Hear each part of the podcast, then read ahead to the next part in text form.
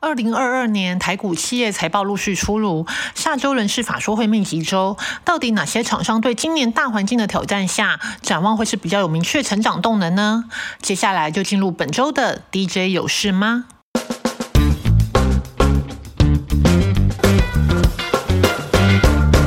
美股部分，根据群益期货高子旭分析师表示，本周二公告的 CPI 数据在名目与核心都高于市场预期，以及周三公告的零售销售数据月增率达百分之三 percent，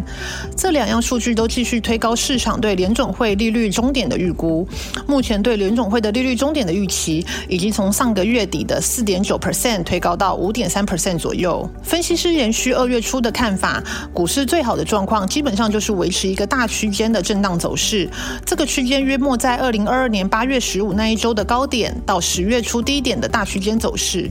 所以在短线上，如果投资人想要做多，记得破月线要出场；如果在波段中长线上，可以不用急，耐心等待大区间的下缘再进行布局。在热门族群的部分，透过 XQ 全球赢家的选股，我们选出三个近期热门族群，其中大家应该都比较可以预料到的，分别是餐饮跟饭店类股，其中王平、瓦城。豆腐、亚洲藏寿司、汉来美食后续看好，今年渴望都会有双位数的成长。同时呢，中国市场也逐渐走出疫情的阴霾，中概餐饮股也可以留意，有布局中国的王品啊、美食 KY、六角。今年中国事业渐渐不再成为包袱。那饭店类股的部分，最近我自己也有感觉到，像在台北一零一啊，或者是捷运上，看到越来越多的国外旅客，这种让市区饭店的业者呢，就有机会出现转机。再加上二月二十号就会开放港澳自由行来台，以及饭店的宴会厅也会逐渐恢复。那今年饭店业者会逐渐复苏，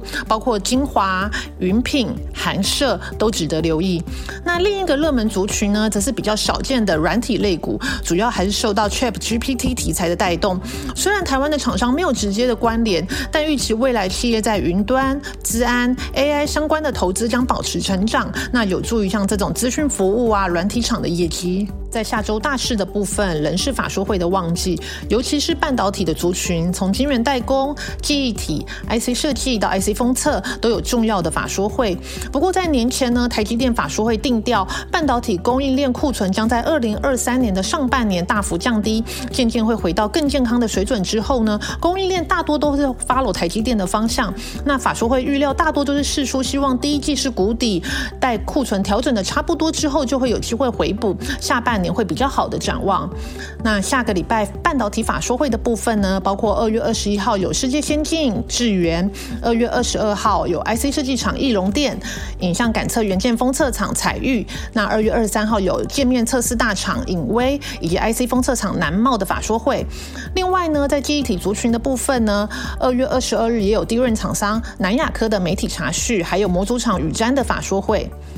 另外呢，IC 载板厂商新星也将于下周二月二十日召开法说会，也是今年第一个召开公开法说的载板厂商。那近期载板族群呢又有高值利率的概念，所以市场对今年的展望也是相当关切。那因为新星在 ABF 载板产量可以说是全球最大，那过去几年在扩厂的规模也可以说是台厂比较积极的。那去年下半年随着客户做库存调整也受到影响，市场则会关注今年 ABF 的市况走势呢，还有今年在扩产。进度上是否有变化？在非半导体的电子族群部分呢？下周二月二十一号有光宝科的法说。光宝科去年第四季的法说会中，本来是预期上季会有机会是季成长，二零二三年全年在云端跟车用的带动下，也是有机会成长。但去年第四季结果呢，就是季衰退，不如预期的表现。所以这次法说会呢，法人会更关心公司对今年的成长预期是否有调整。二月二十三号呢，还有车用镜头厂智深的法说会。智深是特斯拉的供应链，今年看好在车用、商用镜头模组动能最强。那键盘市场则相对看最保守，但在产品组合的优化之下呢，全年获利成长幅度将会优于营收的成长幅度。另外一档也是跟电动车相关的，就是检测大厂智茂，也会在二月二十三号召开法说会。智茂今年成长最强的是旗下的电子化成系统，主要是用在电动车的电池厂。那市场则会关心智茂今年在电动车相关产品的营收动能。那半导体检测基期较高，今年仍会有双位数的成长。